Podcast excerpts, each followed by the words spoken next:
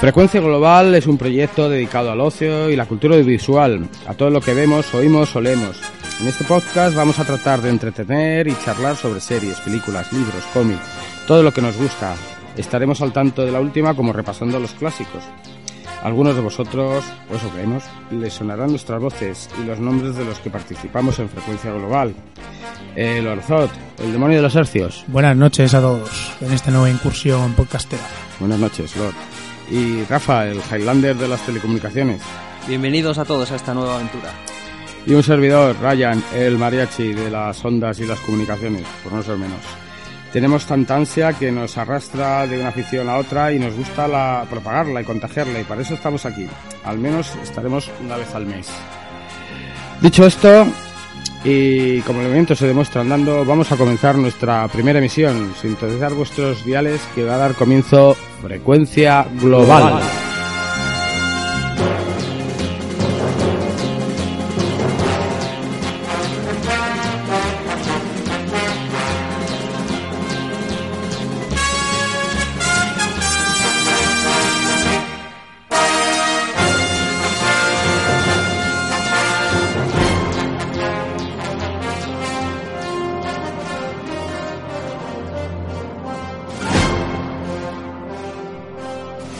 Y para comenzar empezamos con la primera sección que vamos a inaugurar, que es el seriematógrafo, donde hablaremos de las series de más actualidad o alguna vez se nos podrá colar un clásico.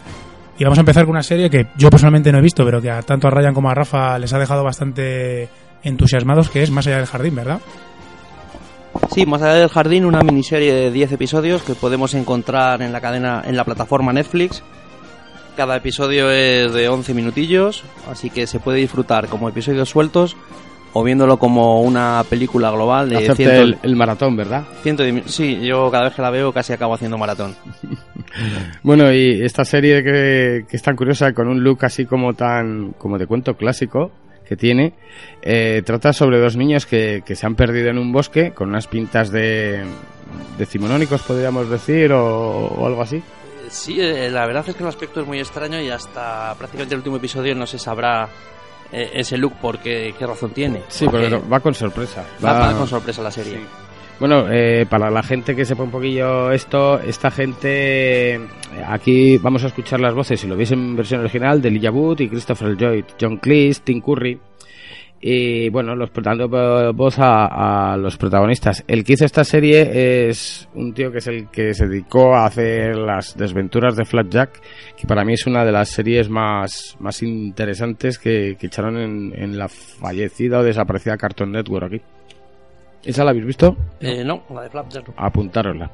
Bueno, pasamos a otra entonces. Hemos recomendado Más allá del jardín. Vamos a pasar de una de, de niños a una realmente jodida, ¿no? Como es Heridas Abiertas. Sí, Heridas Abiertas es una serie que te deja, mm, pero abierto, pero abierto el culo. Te deja. Madre mía. Lo que podemos ver ahí. Eh, cuéntanos un poquillo. Nada, ¿no nos, nos cuentas tú, Rafa, de Heridas Abiertas? Heridas abiertas eh, he visto hasta el cuarto episodio con lo que podemos puedo contar un poco de qué va, que es una periodista que la encargan volver a su pueblo natal del que se, se intuye que ha huido. Es una tía que está muy jodida, alcohólica perdida, no hace más que beber. Y la serie cuenta con un montaje muy agresivo que va intercalando, no se sabe si son flashbacks, si son Sí, alucinaciones. son, son como flashback de, de- y a veces tiene un poco de, de idas de olla. Sí, sí. Eh, el protagonista es Amy Adams, la, la protagonista de La última es Lois Lane. El último Reign Y la de la llegada también. Y la llegada Sí. también, sí. Eh, esta chica está totalmente, como dices tú, que está perturbadísima, se hace heridas en el cuerpo, no sé si habrás llegado a... he llegado, he llegado. Sí, y bueno, lo que trata es que intenta descubrir un poco eh, quién, bueno, investigar un- sobre unos asesinatos de dos, de dos chicas muy jóvenes. Y para eso vuelve al pueblo donde nació y se encuentra con su madre, que tiene tela la madre. La verdad es que tiene telita la relación que tiene con su madre y con su hermanastra. Sí, es hermanastra. ajá. Eh, bueno, pues son ocho episodios. Quizá los dos primeros os hagan un poquito cuesta arriba, pero el resto va rodado, ¿eh? Eh, muy recomendable. La ambientación, a mí me recordaba un poco el ese rollo de la América un poco de True Detective, me parece a mí. Y claro, pero aquí es un poco más con más nivel, no son paletos de- del profundo. Y bueno, de darle una oportunidad si no la habéis visto, engancharos a ella, porque si superáis los dos primeros, que quizás sean los más que tardas un poco más en encajar en la serie, luego el resto aceleráis y lo veis. Bueno, y ahora vamos a pasar a una que es un mix. Por un lado es animación, pero no es una animación para niños, sino para adultos, como es Desencanto, ¿no? Que es de nuestros amigos creadores de... Sí. El desencanto es el que nos sí. hemos llevado muchos aquí. Sí, porque Yo el primero. que iba a pegar muy fuerte y se ha quedado un poquito ahí nada, ¿no? El desencanto ha sido un, vamos, yo no le encuentro la gracia, me han dicho, me he quedado en el 8, me han dicho que en el 9 y el 10 ya empieza a aparecer los chistes con gracia. Ya, ya remonta, yo, yo me he quedado en el primero. Pues una pena, porque viniendo de Futurama... es Sí, una- la verdad, y la animación es una pasada, que han cogido ahora una animación 3D, está cuidadísima, como animación no hay Dios que se, pero es que los personajes son muy duros, eh, simpatía cero hacia ellos, son, pero buf, buf, y ya, te- ya está renovada para una segunda temporada, sí, la hace Bueno, Netflix, pues se la, mejor en, en Estados Unidos que en otros sitios. Mm, le han dado, le han dado palos, sí. Y la apuesta publicitaria por Netflix es, es bastante fuerte en todas las marquesinas de aquí de Madrid y supongo que del resto de España. A mí me da un poco pena porque viniendo de un tío que ha hecho Futurama y los Simpson, bueno, los Simpson por desgaste has terminado uno Sí, hasta los huevos de los no, Simpson. cansado. Sí, pero Pero, Futurama, sí. pero Futurama me parece una de las mejores series que hay y que lo traiga este pavo y que haga esto, no lo entiendo. No lo entiendo. Bueno, lo- tiene un cruce, ¿habéis, os habéis visto que tiene un cruce de la serie de, de Desencanto con Futurama? Ah, no. Ah, pues ahí lo dejo para que lo pilléis, porque lo pilléis. A lo mejor ahí tiene gracia tampoco. Eh, bueno, es una mierda de la tontería, es una tontería. Y ahora nos vamos a ir a, a la serie, a la nueva serie de Jack Ryan, del personaje de Michael Crichton, ¿era? De- No, de Michael Crichton. ¿no? Sería De Tom- de. Ryan. de Don Clancy, Don que Clancy, sí. la tenemos en, en Amazon Prime.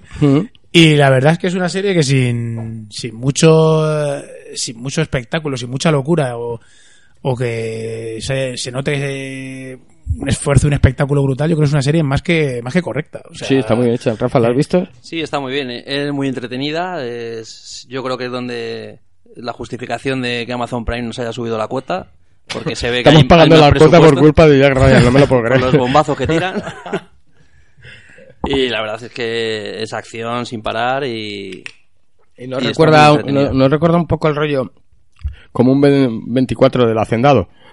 Hombre, a ver, tiene ese rollo de, de un tío que va de un sitio a otro, misiones, Y los malos Pero- son los de Sí, siempre. los malos y son- quieren meter un, un virus ahí. pero comparado con Jack Bauer, Es que va web. es que se queda por su propio peso. O sea, Jack Bauer es un pibe que te corta la cabeza en el capítulo 1. Claro, este por eso decía blandito, que hay una escena donde, donde Ryan le dice a una señora que está con los dos hijos y tal, señora, dígame dónde está el paradero de tal, de su, de su marido. Ya Ryan se hubiera cargado un hijo y, Sí. y entonces la señora hubiera alargado y si Jack no se Bauer carga estampado al hijo contra la pared y lo hubiera este es como muy blando y se pega ahí como que le duele Bueno, pero es otro, es otro rollo. A mí la, la serie me parece que está muy bien, que Sí, es sí. correcta, no, no reinventa nada ni, ni te va a volar la cabeza, pero, pero creo que ahí está bien está un poco su mérito, que es una serie más que digna, sobria y, y elegante. Quizás, evidentemente, le falta un poco de, de pasta, ¿no? Porque, por ejemplo, hay uno de los episodios que tienes el, un enfrentamiento entre los eh, yihadistas y, y, y las Sí, que- fuerzas americanas y se nota que el rodaje que tiene, pues no es como poder ser una película, ¿no? Ahí no se muere nadie fuera de plano. No hay ningún, o sea, todos son planos cortos, planos cerrados. Que no nos se ve devuelvan la cuota, entonces. no se ve ningún, ningún plano cenital, ningún plano abierto, pero bueno, eh, independientemente es una serie que yo creo que se defiende dignamente y que no te da vergüenza verla, ni, di- ni es como algunas que puedes ver en Netflix y dices, aquí se nota que se han gastado cuatro duros y para de contar, que a lo mejor se han gastado la pasta en el actor principal y luego la serie es bastante floja. Y vamos, yo es una serie que, que recomiendo. Más si te gusta el tema de espionaje. Si te gusta el espionaje, no pensar demasiado y, y ver una serie de estas que llegues a casa y te puedes poner dos seguidos o tres, desde Sí. luego esta te la enchufas del tirón. Además es eso, que no, no lo alargan innecesariamente, con ocho episodios, Joder, te si cuentan la que si te historia. Si te hacen punto. 24 de esto, yo termino ahorcado en mi casa. Yo, yo creo que sí, que es la medida justa. En fin, Y vamos a pasar a, a la que yo creo o por lo menos para mí, me atrevería a El decir que pepino la- del verano. Para mí es la serie de revelación de este verano, ¿eh? O sea, a mí, estamos hablando de, de Cobra Kai. Cobra Kai. No Mercy. Y a mí me parece un pepino, sinceramente. O sea, yo creo que es una serie que, bueno, el que no lo sepa, que me extrañaría que no lo supiera alguien con la, entre la promoción y el boca a boca de, de esta serie, estamos hablando de, de una continuación de, de, de- de Karate Kid. eh, 34 años después de... que además es, es real, es decir, en la ciudad de- del Valle han pasado, en Encino han pasado los, los 34 años y es cómo han evolucionado esos personajes, la vida que tienen, familia, que- en que trabajan y demás. y a partir de ahí empieza a narrarse una historia que a mí me parece realmente que está muy bien compensada, porque tienes momentos que yo me partía al culo, como tienes otros momentos que la verdad es que te acongojan un poco, como tienes otros momentos que dices, sí, sí, pártele la cabeza, ¿sabes? O sea, yo creo que está muy bien equilibrado todos los elementos de, de la serie. Sí, además el... eh, ¿Cómo era? El Johnny Laruso. ¿no? Laruso, Ah, Laruso. Laruso se hace odioso. Sí. Intenta hacer... Bueno, sí, pero no, es decir, yo creo que la, la, la- la virtud que tiene... pero aquí estás a favor del, del que era malo, Eh. Sí, pero, pero sigue siendo un cabrón. Sigue Entonces, un cabrón, quiero decir que así como en la película de Karate Kid, tú decías, el puto Johnny Lawrence es, es un subnormal y un abusón, y el pobre Laruso que penita da, aquí ninguno de los personajes es ni blanco ni negro, ¿no? Todos tienen un poco sus, siendo una, una serie bastante blanquita, pero todos tienen sus sombras y sus, y sus virtudes. Yo creo que es lo que hace la serie muy interesante, que, que aunque evidentemente te decantas por uno de ellos, pero, pero no es todo oro que reluce, ni, ni ninguno es totalmente malo, ni ninguno totalmente bueno, ¿no? Mm, Bueno, eh, luego vamos a ver ahí el enfrentamiento entre las dos, Entre las dos escuelas. las dos escuelas que se enfrentan y te pueden vender un coche de paso, de ¿verdad? paso, y llevarte, llevarte un bonsai. ¿Esto dónde, dónde se ve? ¿Dónde se ve esto? Esto es de, Yo ya lo sé, pero lo de así YouTube, como- de la promoción de, de YouTube, que de hecho a mí lo que me pasó fue que, que los dos primeros se veían eh, gratuitamente, porque te lo, te lo ofertaba el propio YouTube, y en el tercero me, me suscribí a YouTube eh, al Premium, lo que hice fue suscribirme al mes gratis que te dan para, para vérmela, porque sinceramente eh, esto fue como una, como una droga, ¿verdad, Rafa? Sí, sí, es que es súper adictiva esta serie. Yo hace un año por ahí, cuando empezaron a salir imágenes o, o promocionar este proyecto, no daba ni un duro por ella. Decía, pero ahora Karate Kid, ¿a, qué viene esto a cuento? Piqué con el primero, un día de, joder, no sé qué ver, voy a ver esto. Y como dices tú, por el segundo y al- por el tercero, por el cuarto, y es que se, se devora como pipas. Ya Tiran- verás como el año que viene le echan porque... Sí, está seguro- confirmada, segunda, Sí, Seguro segunda que, parte, que- que esto termina episodios. siendo comprado por Netflix que se lo compra todo. Además, el último no lo has llegado a ver, ¿no? No, me voy por la pasado por el sexto, me quedan un par de ellos y, y la verdad es que sí, sí me apetece verlo. Pues no, no te, sé direm- si no sé te si diremos nada, pero querrás ver el quiero ver la continuación. ¿no? querrás ver la continuación. Bueno, pues ahora vamos a pasar a Castle Rock, el universo, el Stufen Universo. ¿Habéis visto Castle Rock algo? No. Bueno, Eh, estamos aquí en, en- arrancando yo el, el primero y parte del segundo y ya me lo he metido para el cuerpo. Yo he visto solo el primero y no me ha enganchado lo suficiente. No sé si continuaré. Yo te explico los enigmas para que te enganche. Yo te voy a explicarlos. Mira, los expli- eh, tenemos varias cosas. Eh, al principio hay un chavalín que ha quedado perdido durante 11 días en uno de los meses más fríos de- del invierno y con las temperaturas súper bajas. Después de 11 días aparece el, el chaval este como perdido, que no sabe, que no sabe dónde, ha olvidado qué le ha ocurrido. El tiempo pasa y la acción comienza, ya el episodio comienza cuando este, este chico perdido vuelve otra vez a Castle Rock, es abogado y le llaman para, para consultarle un caso, que es eh, un preso que han encontrado en, en una de la parte, una ala de, de Sunshine Redemption, de Sunshine, de la prisión de Sunshine. la primera referencia. Sí, bueno, hay como 14 ahí, cada, bueno, han metidas algunas a... Y entonces le, le dicen que han encontrado un preso, que no encuentran su expediente ni nada. Anteriormente también en Sunshine nos pueden enseñar los agujeros del, del tiro de- del alcaide, que se reventó la cabeza allí, cuando le pillaron trincando. O sea, que guiños a saco, ¿no? Sí, y el siguiente, el siguiente alcaide, eh, que esto sí que era el comienzo, creo recordarlo, sí. El siguiente alcaide eh, también se ha suicidado, o sea, que no sabemos qué ocurre con esto. Además, un suicidio muy, muy Joder, un suicidio que me parece la bomba, ¿eh? Hay que echarle huevos para tener ese tipo de... Verlo, verlo porque es un, una innovación. Sí, sí. Pero merece la pena. O sea, es, es una buena adaptación. Lo hace JJ. Abrams. Entonces, yo, eh, mientras que... Yo es que tengo aquí varias teorías. Ent- Mientras que Stephen King eh, no deja cabos al aire, que los ata todos, JJ Abrams te los ata, no, te los desata todos. Y vas a estar viendo ahí. más. Claro, te hace más, te hace un lío. Luego, el Stephen Universo, pues hombre, yo creo que Stephen King lo que hacía era un guiños literarios, como pequeños guiños de vez en cuando, no pretendía Aquí el tío evidente, quizás, ¿no? no pretendía unir un universo entero. Aquí lo que hace el- esto es que, vamos, sale hasta Por lo que he podido ver, ¿cómo se llamaban? Los Torrans, los que se fueron al hotel este. El El Hotel. Overlook. Sí, pues sale un familiar de los Torrans. Hay que darle la oportunidad de ver qué tal está. Yo confío en JJ Abrams porque, bueno, es un tío imaginativo. Lo que no sé yo es... eh, Pero no, si no está esto- su colega, ¿no? No está Lindelof. No. El de el- No, no, no está Lindelof. Está JJ Abrams haciéndoselo el- y... los y Leftovers. Sí, pero Ah, bueno, no. que el Lindelof estaba No, con- pero Lindelof estaba está ahí. con, No, pero Lindelof está con Watchmen. Ah, verdad, que está haciendo Watchmen Está con H- su versión de Watchmen, que lo ha dicho. Voy a hacer la mía. Preparaos. Yo soy fan también de Lindelof. Otra puñalada A pesar de la, de la putada de la séptima temporada de Perdidos, que me pareció el, el horror.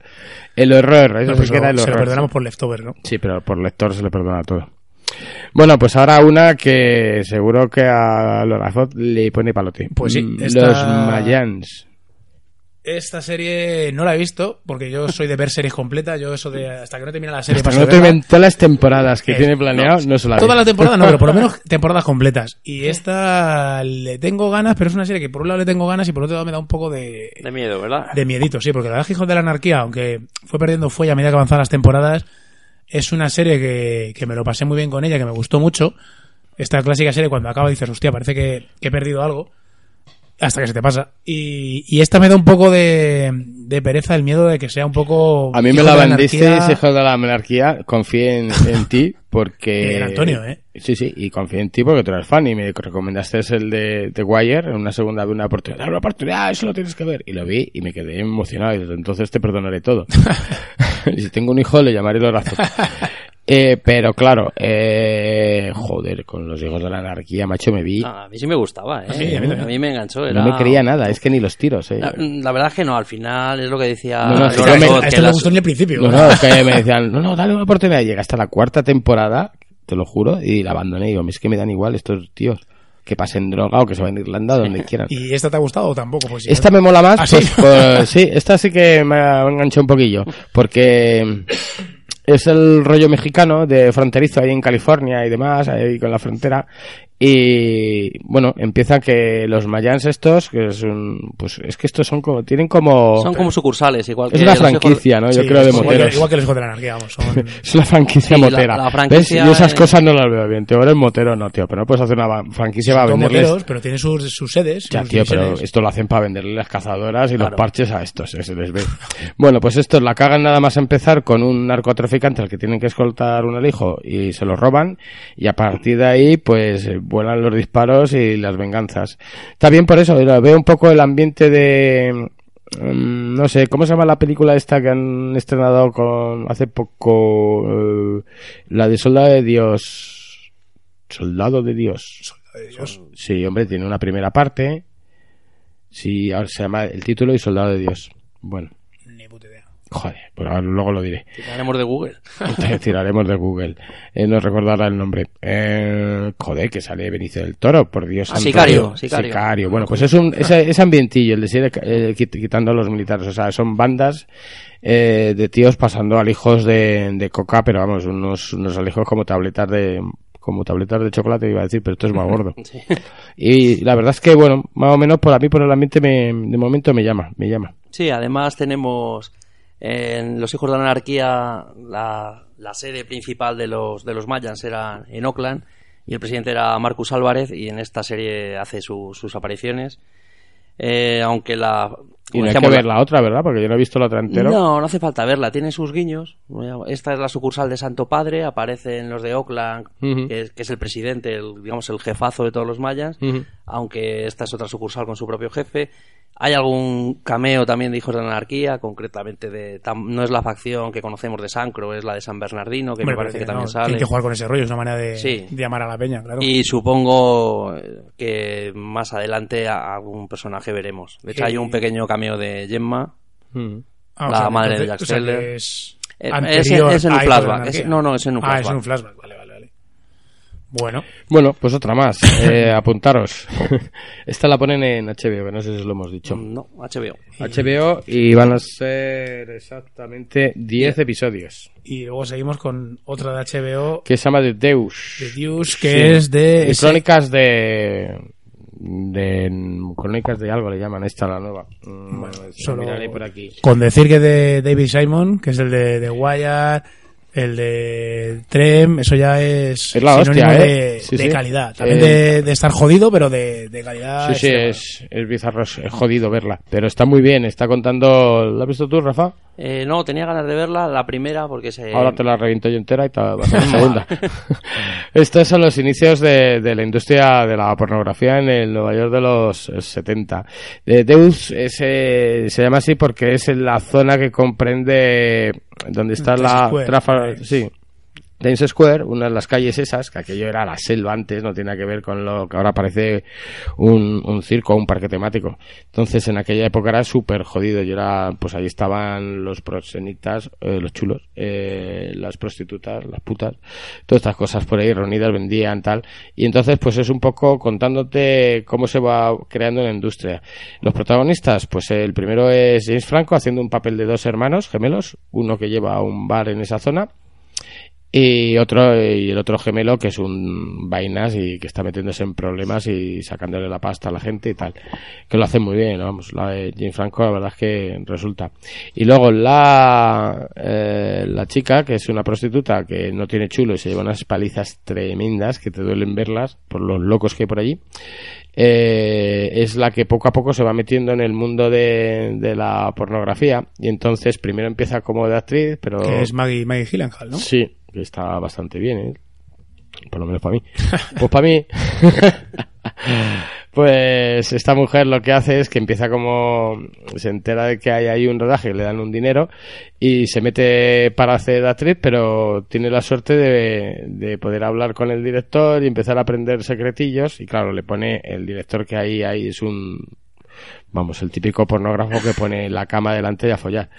Eh, pero, era- claro, era así. Y esta lo que va evolucionando es como buscando la- las luces, va buscando un poco los brillos de las pieles, las situaciones que sean más sensuales, eh, incluso llega a poner música, o sea, le va dando un toque, digamos, artístico. Y a la tía se le da también, también que poco a poco el director va, va dejando la dirección en manos de ella mientras el otro se dedica a no hacer nada, ir por ahí. Ah, bueno, Luego bueno. las, las chicas que intervienen son todas prostitutas que van cogiendo, entonces los, los prosenetas se quedan súper rayados porque dicen, ¿cómo no te vas a ir a la calle a sacarme la pasta ahí para mí, no hay bolsillo? No, no, que esto te pagan tanto y ven que te pagan más por hacer eh, porno que por estar en la calle. Y es un poco, pues eso, vas viendo a estos tíos que, que son muy cazurros y no, no consiguen evolucionar. Muy recomendable, ¿eh? con buenos actores. No la recomiendo para ver del tirón, porque se os vais a quedar perjudicados. O sea, no es The No, Wire. no, eh. The Wire yo me veía uno detrás de otro y tan ricamente. Esta hasta que encontrabas unas escenas chungas. Algunas escenas chungas, ya, ya tengo ya bastante dosis por ahí. Pero esta, esta, pues iros para viéndolo poquito a poquito y, y atrapa, eh, atrapa mucho. Ha empezado la segunda temporada y ha empezado muy fuerte. Y para acabar esta sección, Rafa, ¿de qué- ¿cuál es la última serie de que nos vas a hablar? Eh, pues podemos comentar Maniac, que en el momento que estamos grabando Netflix prácticamente la acaba de estrenar. Es una miniserie de 10 episodios con actores como Jonah Hill, Emma Stone y Justin Theroux. Ese no es Jonah Hill, tío. Pesa 30 kilos menos Ah, bueno. Es la mitad de Jonah Hill. Es un cacho Sí, Jonah sí. Hill. Se ha convertido en un, un Ben Stiller, tío, un triste. Sí, la verdad es que tiene, tiene un aire. Ahora Sí, que sí, dices, claro, eh, y ayer la viendo y digo, pero este tío, pues si este papel se lo podían haber dado a Ben Stiller Además, y, a- y al otro no haberle hecho la putada de haber perdido tal, Sí. la simpatía, es igual, eh, hace un Ben Stiller, con la misma cara de... de- de- de- Bueno, sí, sí. Sí, y que bueno, que en este primer, primer episodio, eh, pues poco podemos avanzar. ¿eh? Es- encontramos en un mundo Que no es el nuestro, a mí no me lo es el parece. nuestro es, es muy parecido. Por momentos me recordaba un poquito a, a, Black- a un episodio de Black Mirror, pero mm, como descafeinado, sin esa mala leche. Eh, que en el que tenemos al, pues, al personaje este de Jonah Hill, que, que es un, pues un pobre hombre, un hombre patético, que es, es hijo de, de un una banda de millonario, ¿no? hermanos. se supone, de, Una- de una banda de hermanos muy cabrones con él. Y que se, su- a jugar a las adivinanzas, le dicen. Menudos cabrones. que se supone que, que ha tenido problemas mentales y que ha estado en un psiquiátrico y él hace un poco su vida por su lado, ajeno a su familia, Y lo echan del trabajo. lo echan del trabajo y al final pues para sacarse dinerito Se le aparece un hermano fantasma, ¿verdad? Una especie de hermano fantasma que tiene, que es uno Sí, de los sí, hermanos reales. Eso en la reunión familiar lo Es el- comentan de, sí. pero le ves, no le ves, que no, que no, que Bueno, pues no lo le veo". ve y le da la misión que tiene que salvar Sí, el sí, mundo. entonces que él va a ser el salvador del mundo, que es el elegido y que alguien contactará con él. Mm. Y entonces, bueno, para sacar dinero al final va a un sitio pues de experimentos de medicamentos, probar medicamentos. Comenta los publi amigos. Los publi amigos, ese, ese es un concepto. Es un concepto muy. Pues, pues en esta sociedad, si, si no tienes dinero para pagar algo, pues un paquete de tabaco, el metro, lo que sea, puedes pagar con un publi amigo. Y si te acoges a ese pago, lo que haces, aparece un tío brasas a tu lado durante Sí. un cierto tiempo, no se sabe cuánto, supongo que será, depende de lo que debas, vendiéndote la moto, vendiéndote Sí. cosas. Publicidad, publicidad. Un publi amigo, sí, sí. Necesita usted otro eh, otro otro coche o un empleo mejor o si hace esto conseguirá reducir lo que debe del apartamento y tal y es un tío sentado entonces tú lo vas mirando y dices ah pues me interesa esto Sí, sí, pues a tragarte la publicidad. Como una app de un móvil de si la quieres gratis, a tragar publicidad, es pues más aquí- light yo lo decía antes lo decía digo esto es me recuerda un poco el mundo de Brasil sin, sin ser tan tan extremo depresivo. claro el de Brasil es extremo pero aquí pasan unas cosas también que desde luego la estatua de libertad no estaba hay un ángel donde está la estatua de libertad habían puesto un ángel sí, además lo llaman la estatua de la superlibertad. Sí, era más libertad que ninguna. Sí, sí. Y bueno, eh, a ver por dónde evoluciona esto. Por el tráiler parece que Sí. luego va a ser un tome de daca entre Alucinación en eh, el mundo medio Jonah. Hill y, y Emma, Y Emma Stone, Emma Stone, sí, que está siempre igual de que rica. se supone que, que Menos es, en esta serie, que en este el primer episodio se salía... supone que es la que su guía espiritual o la que su hermano, el hermano del protagonista le dice que, que van a contactar con él para guiarle. Se supone que va a ser ella, pero tampoco sabemos si es una locura de este hombre. Yo creo que es hay el, típico primer capítulo que te no es que te absorba, pero te intriga tanto lo- lo- cómo va a seguir eso que, que te verás el segundo y el tercero posiblemente. Sí, sí, hasta que el- digas, bueno, es de Fukuyama, ¿no? Que es el de Sí, Kari. Kari Fukunaga, sí. Muy claro, haciendo una cosa totalmente distinta. Sí, sí. No sé, yo le voy a seguir dando oportunidad Sí, y me veré yo esta la continuaré viendo.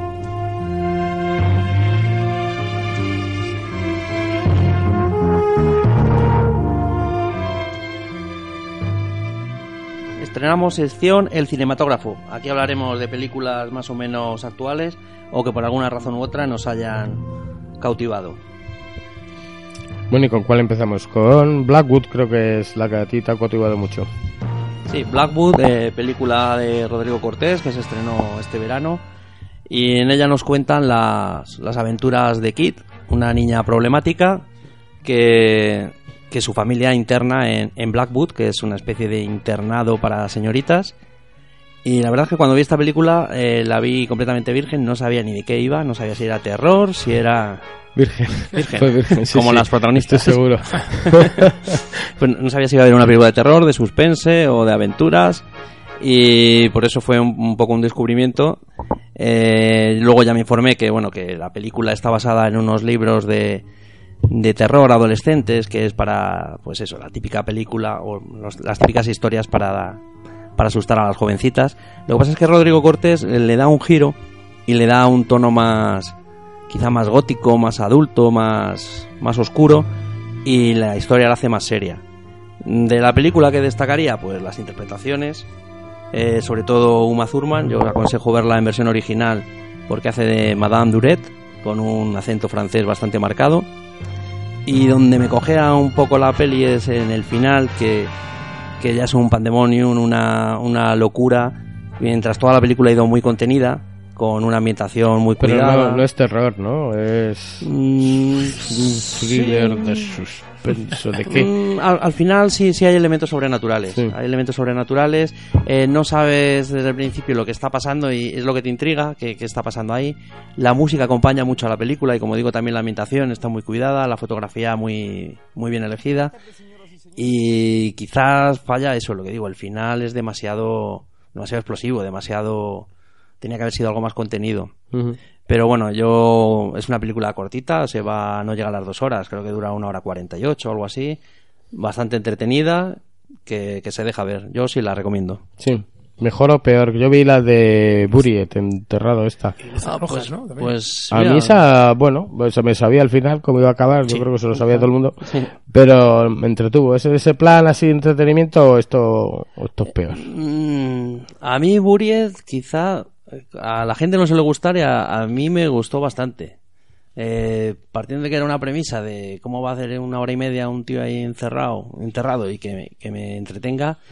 Y sí me tuvo en tensión toda la película. Me, me pareció más interesante que esta. Sí.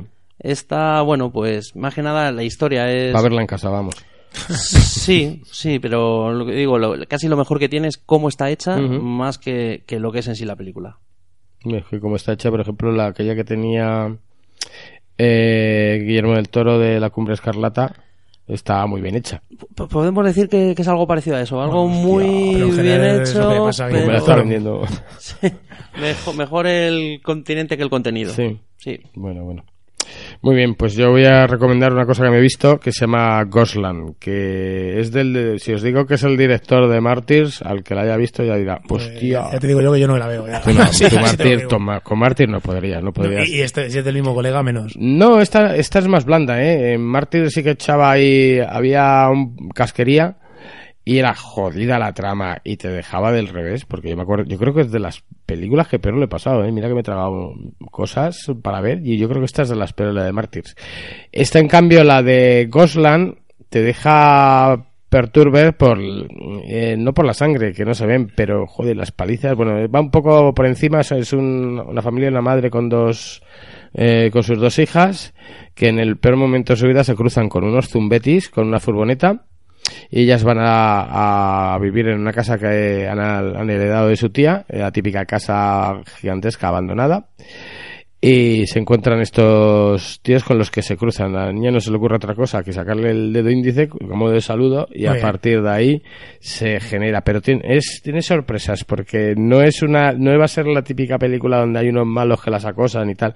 No, no, es que no quiero contar el, el cheat el, el clic de la, de la película porque hace a partir de la mitad de la película hace clic y te estás viendo otra cosa que estás flipando.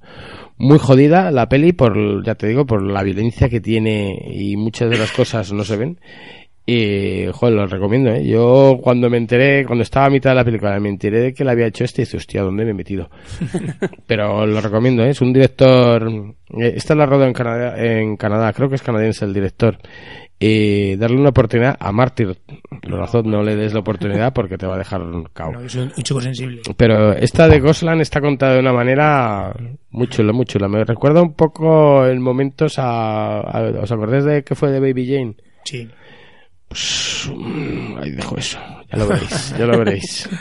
Bueno, yo voy a hablar de Teen Titans Go, que para mí es la película del verano. También es porque es la única que he visto este verano. Pero, bueno, miento, vi también Los Increíbles 2.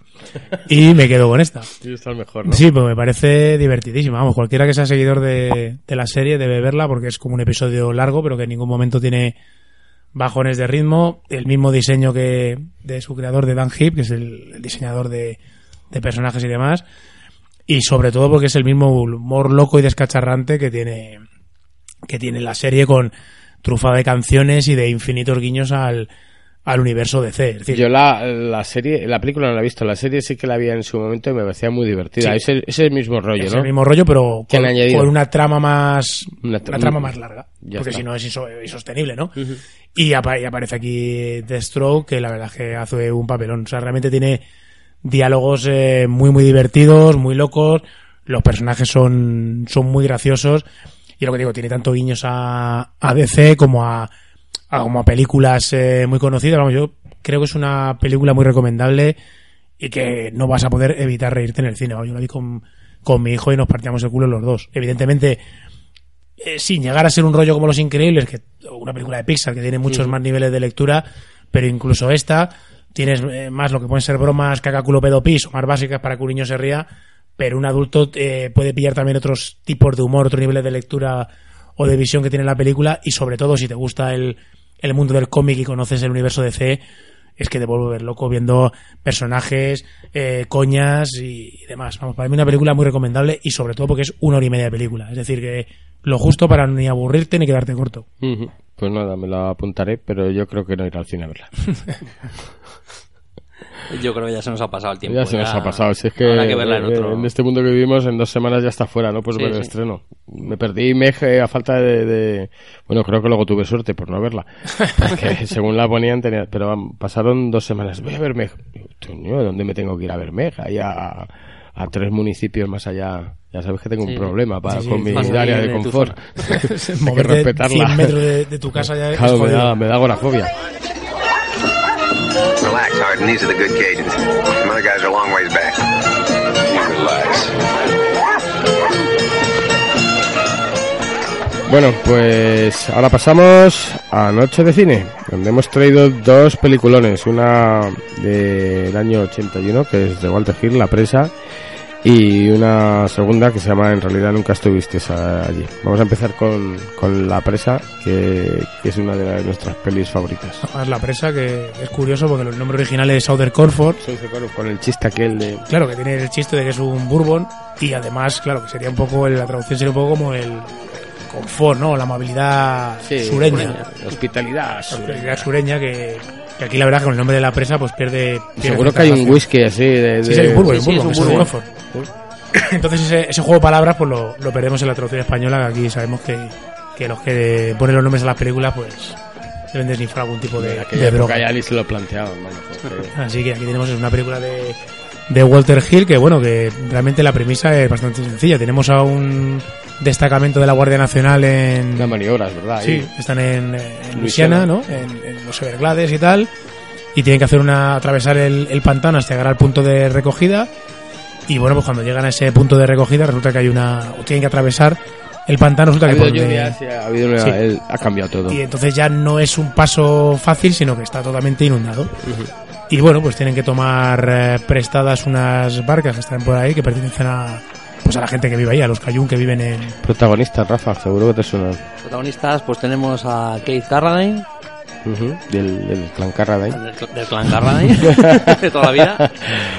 Eh, Power Woods, Power eh, Woods, el del yo- nombre molón. El nombre molón, sí, sí. eh, Y otro nombre también destacado es... Salía en. ¿Dónde le vimos? Yo le vi en, en La Selva de Esmeralda Sí. y en Traición Eh. Límite. El Amanecer Rojo también. Luego ha hecho mucho de malo también en, en películas más recientes. y hizo también de En, en las películas Sí. de Marvel también ha salido de ¿Qué dices? senador... Sí, de malo. Ah, es Me verdad. parece que no sé en qué película y luego ha continuado en la serie Agentes de S.H.I.E.L.D. El senador, alguno de estos. El sonador molón, con ese nombre. Sí, diga, ¿qué más tenemos ahí? Alguno. A Peter Coyote, Eh, ¿no? Peter Coyote, le vemos Ujú. poco, pero, pero está ahí, quizás es de los nombres más reconocibles. Sí. Yo le recuerdo de una película de. ¿Cómo se llamaba este que le echaron de Estados Unidos y se volvía? El director este que. Ah, Polanski. Polaski, sí. Ah, tenía- bueno, verdad, tiene Lunas de Hiel con, con su mujer, con Emmanuel Señer. Joder. Era un poco Peliculón, dura. ¿eh? Bueno, y luego hombre, tienes también, se rodó hasta Kika aquí en España, ¿no? Ujú. Con Pedro Almodóvar. Pues ahí tienes. No, fue un tío que sí, que en su momento Sí, sí, lo tuvo cierta hacía carrera y luego desapareció un poco. Sí, igual en la edad. Y bueno, pues eso es una la Guardia Nacional que está allí en, en los pantanos, tiene que coger unas barcas y a partir de ahí pues de- desencadenan unos acontecimientos. Sí, porque no las cogen, las roban. Sí, bueno, las toman prestadas porque realmente tienen intención de devolverlas. Y se desencadena una serie de acontecimientos que bueno, que los ponen a esta Guardia Nacional un poco en pues contra la pared. Y aquí es donde bueno, pues tiene sentido el nombre que le dieron en España de la presa porque eh, al final se convierten Son en acosados en por los, por los cayuns, los cayuns de, de- del pantano de Luisiana que... Y, y aquí vamos a dejarlo, ¿no? No vamos a contar más. No, pues es del 81, sí. Bueno, pero yo creo que merece la pena porque lo, que, lo divertido es una película que, que mantiene la tensión Yo no, Completamente. No voy a spoilearla, pero los 10 minutos finales me parecen sublimes. Estás Con hablando la, de- con la musiquita. Estamos hablando de una película de una hora 45 aproximadamente. Se puede hacer cine en una hora 45. Y ¿os ha los gustado? 10, 15 últimos minutos, como dice Ryan, a mí me parecen algo increíble el pulso que tiene Walter Hill para transmitirte una tensión, una incomodidad, una sensación de, de agobio, me parecen magistrales. Todo regado además, con... además prácticamente sin, sin diálogo, esos Sí, sí, 10, es- 15 minutos. sí. ¿eh? No, son- ¿Qué vas a decir? La música, ¿no? Sí, de hecho la música que Es tienes la ahí música, de esta eh, música sureña de, sí, de una especie como de, Eh, bluegrass, de country blues, eh, Bueno, es la sí. música esta de los cayún, que es como francés. ¿Cómo hablan Sí, en pero, francés? que es como muy animada, ¿no? Y, y- y con esa música te va llevando ahí una situación increciendo, tal, tal, hasta que tienes un ¿Y esto lo veis un punto- poco así o es que yo me he vuelto muy profundo? eh, eh, así como alegoría de Vietnam y eso, donde se meten los americanos, los zumban y eso, o es que... Yo creo que, que me gusta te has vuelto un poco profundo. ¿eh? Yo creo que Lo simplemente que los veo a veces es un poco pelotón chiflado, porque Sí, pues son, la porque verdad que son un poco... muchas de las decisiones que toman son Lo estábamos de- de hablando antes. ¿verdad? sí, ¿Cuál es la mejor frase? ¿Cuál es la mejor frase, Rafa, para ti? Al norte por el este. El uso por el este es muy bien, está muy Y bien. ese es muy el que los comanda. todo el mundo. Pero vamos a ver, si vamos al este, por el norte. Al este, por el norte. Y se van todos tan convencidos ahí. sí. contentos y tal, sí, sí. Y el, y el inicio y tal. y no, hombre, los personajes están muy bien definidos, ¿eh? Yo no- Sí, se tra- la verdad es que con cuatro o cinco pinceladas están, El bien entrenador es, un, es uno de ellos, de los soldados, el entrenador que se queda ahí. El Stucky, ¿no? que es como el clásico tonto del pelotón. Sí, sí. Pero vamos, a general- mí, yo creo que aquí lo más destacable, aparte de lo que hemos comentado al final, es como ruda Walter Hill, que me parece increíble. Es decir, eh, a los tíos los ves caminar por los pantanos que están llenos de... Es que el Walter Hill los ha metido ahí al pantano. sí, pero, ¿eh? pero que más está rodado, pues son, está súper agobiante porque ves que van andando por el agua completamente, luego está todo lleno de, de árboles que están muy pegados y de hecho yo creo que el mérito que tienes eso, como está rodado porque en ningún, o sea, siempre te da una sensación de claustrofobia y de, Sí, y de es un agobio. porque claustrofóbico En ningún momento total. ves el, Mm. en ningún momento ves el cielo, sino que solo ves agua, árboles, nunca tiene un plano en el que puedas ver ni el sol, ni, ni, ni eso, ni cielo abierto, pese a que evidentemente se, po- se podría ver, con lo cual siempre estás agobiado, te sientes como comprimido, oprimido y, y creo que es algo que se transmite a, a lo largo de toda la película, esa sensación de, además lo ves como se van manchando, van sufriendo heridas, se van empapando, incluso ya ves que, que a lo Bueno, tonto- menos el tabaco de Power Boots. bueno, sí, que, que se ha quedado... Dices, no, salva a uno. Dices, hostia, cayéndote al agua. Y que estamos hablando de, de que realmente efectos de tiempo real que pasan dos días, pasan, ¿no? Sí, no creo que pasen sí. más.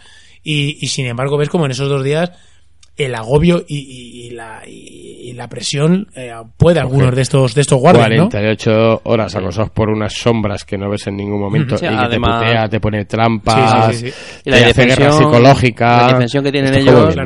Que tiene- están totalmente indefensos porque eh, están de maniobras y, y la munición que tienen es, es de fogueo. Bueno, A mí me mola mucho el- Aparte son unos lerdos, es decir, Sí. porque Sí, se están enfrentando en un, en un terreno que desconocen a gente que, que vive allí, ¿no? Claro. Que- Vietnam, tío. a mí me mola mucho el, el papel de, de Carradine que, que hace un... Pues hace como un, un listillo, ¿no? Sí, es el listillo de- Es el Sí. listillo del grupo. y Más tal. cínico, el Sí. más Y el- graciosete. y- Es y un poco Han Solo, ¿no? Sí, Sí, un y Power ahí. es el superviviente por excelencia. No le importa nada ni nadie y si tiene que dejar uno tirado lo deja y tal. Y no hemos comentado que está Fred Ward. Eh, Fred Remo, Ward, está Remo, Remo, Remo desarmado desarmado y y peligroso, peligroso. ¿cierto? Ujú. Que aquí es el único que tiene armas, Sí. precisamente. Y el entrenador se marca un Predator. ¿no? Ahí con la pinturilla en el pecho. Muy buena, la verdad es que yo creo, yo hacía un montón que no la, la, la vi, que no la había visto. Y la he vuelto a ver y emocionado, ¿eh? Sí, a mí me la, me la descubriste y, a ver, evidentemente una película de los 80, pues tiene algunos, eh, algunos diálogos, la verdad, que quedan un poco, un poco obsoletos y tal, pero aún así yo creo que el pulso narrativo de Walter Hill sigue siendo plenamente vigente y, y vamos, aguanta, aguanta el Quizá tipo. abusa un poco ahí a veces con la cámara lenta. Bueno, pero es principalmente al final, ¿eh? Porque y el resto los, de... y los planos estos que son que están sí que están desfasados porque son ilusionantes cuando están hablando y están ellos andando y aparecen las caras de ellos como hablando entre ellos ¿por qué lo has hecho? ¿por qué te has cargado Sí. esto? ¿por qué disparas? está como un poco casposo esos planos pero bueno en general te la comes entera vamos yo Sí, yo creo que ha aguantado muy bien. Aguanta Eh, muy bien, sí. Y yo creo que si hicieran una revisión podrían hacerlo más realista, pero no igual de bien dirigida que lo hace que lo No, hizo Gil yo creo que es difícil, momento. hombre, se lo des a algún tío especialista pedalista, pero yo creo que es, complicado conseguir esa sensación de, de agobio, de piernas claustrofobia. cuando, le- cuando a- le saquen de la cárcel, ¿no? cuando está sacado y recupera la cordura. Sí, es una peli de acción que está fenomenal. Bueno, quizás el, lo que sería otro tipo absolutamente diferente, quizás un tío como Villeneuve podría hacer algo interesante con, con este, con esta película, para que no se parecería en nada, a lo que ha hecho Walter Hill, porque son estilos totalmente va, saldría un tío antitéticos. del pantano, macho, y les contaría un rollo ahí profundo y los dejaría todos ahogados, vamos. En fin. Pero bueno, y, y lo Sí, otro... también lo único que, que yo creo que es destacable de la música también, que está a cargo de, de Ray Cooder, Ah, bueno, verdad, sí, sí. que es, pues, es un guitarrista, un músico, un virtuoso de, de la guitarra estadounidense, sobre todo de, de blues, country.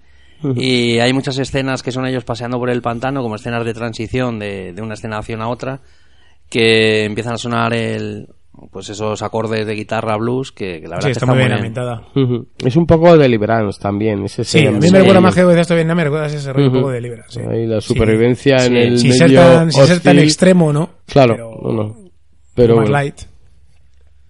Y bueno, pues vamos a pasar a, a una bastante más reciente, ¿no? Que no sé si es de este año o del año pasado. Esta es del año 2017. Que es, en realidad, nunca estuviste aquí, de Lyle Ramsey, que tenemos a- al ahora tan tan en, en boca de todos, que es Joaquín Phoenix, ¿no? Porque ahora con el tema del Joker está en la cresta de la ola. y ¿Cómo con una- parece la pinta de Phoenix con de Joker? Sinceramente, no voy a decir ni que sí ni que no, porque me- o sea, lo que he visto me pilla tan... Yo le borraba la, yo, yo le borraría las cejitas Sí. esas de la frente, ¿verdad? Es que yo no creo que sea el aspecto definitivo. no creo, creo. No. Pero vamos, que yo lo que he visto, desagradarme no me desagrada. Me deja un poco loco porque me pilla un poco, no sé por dónde van a salir. De hecho, yo hoy creo que han salido nuevas imágenes y es de payaso, payaso con peluca. Entonces, quizá el maquillaje que hemos visto sea de él haciendo de payaso, no del Joker final. Bueno, no sabemos. Bueno, Pero de momento ya veremos. bueno aquí, sí. aquí en esta película tiene un aspecto totalmente diferente porque le vemos, en vez de estar ahí 20 kilos más, ¿no? con 20 o 30 kilos más, unas barbas, unas melenas, súper acabado, lleno de cicatrices. Y bueno, pues eh, la verdad es que la película eh, empieza... Bueno, de hecho, para mí, que lo estaba hablando el otro día con Ryan, yo creo que uno de los grandes méritos de la película es cómo está dirigida. Porque esta, esta directora mm, te narra las cosas de una manera, o sea, sin mostrarte todo de una manera evidente, con ciertas elipsis y demás. Yo creo que hace una, una narrativa muy, muy No, no te interesante. enseña la, el- te, No. ve el efe- te ves el es- efecto, sí. pero no, no te ves el, es, el- es curioso porque es una película extremadamente violenta, Mm. pero sin embargo, por lo menos para mí, que tampoco sea un, un aficionado al, al gore o, o al, a, a estas películas rollo como comentantes de mártir, de, Ujú. de disfrute de, de la tortura, es una película muy violenta, pero sin embargo no tiene ninguna escena que diga, joder, qué barbaridad, Espera, cómo se ha pasado esta tía. ¿De qué va, Rafa? Cuéntanos un poquito. Pues es una película eh, que si contásemos la sinopsis podríamos dar una impresión equivocada porque parece la típica película de... mm, Podría ser el equipo- podría ser el equipo A. un justiciero, la, esta de Denzel Washington de Sí, de la- o la del. Fuego de la Verdad. Pues eh, va del personaje de Joaquín Phoenix que no sabemos muy bien qué es, es una especie de, de arregla, arreglarlo todo, de mercenario, no, no sabemos muy bien el qué, que contacta Un hombre con para él, todo, un hombre para todos. Sí, Sí, parece que está especializado en, en lo que hace, que es Ha sido soldado, ha estado Sí. en el FBI, era, ¿no? Eh, Sí, eh, sí, además es- yo ahí reconozco que cuando ya investigo un poco más de la película, a ver que era que había sido soldado es evidente porque hay, un, hay escenas en la flashback en la película.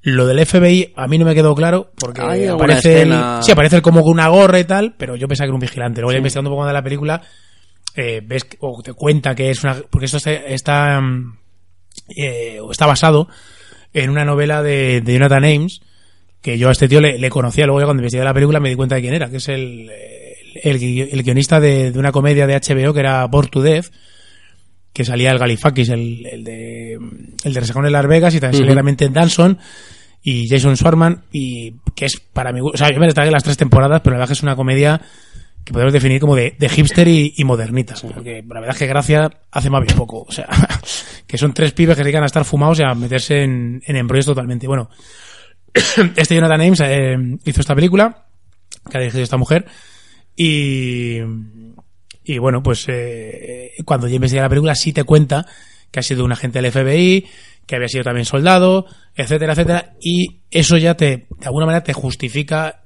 el cómo el tío se comporta claro tú le ves- de aspecto y podría ser el clásico paleto americano o, o redneck Sí, pero luego ves una- que un aspecto Sí, sí, sí. impresionante. pero luego ves que no mole. o sea luego ves tanto cómo actúa cómo piensa y cómo se comporta en ciertas situaciones te das cuenta que no que debajo de toda esa pelambrera y ese ese corpachón hay un tío realmente Frío, entrenado y preparado exactamente y sobre todo lo que dice Rafa un tío profesional metódico porque el primer caso que ves que ya ha resuelto y el segundo que es el, el- un poco el, el núcleo de la película y es el que va a resolver, el tío procede igual, es decir, compra ciertas cosas, se prepara de la misma manera y la resolución del mismo teóricamente va a ser idéntica a la anterior. Entonces, ves que es un tío que tiene un, un protocolo de actuación muy bien cerrado, que evidentemente viene heredado pues de haber sido militar y de... Hasta que le encargan un, un nuevo caso. hasta que le que encargan se un le nuevo va un caso poco que, ahí.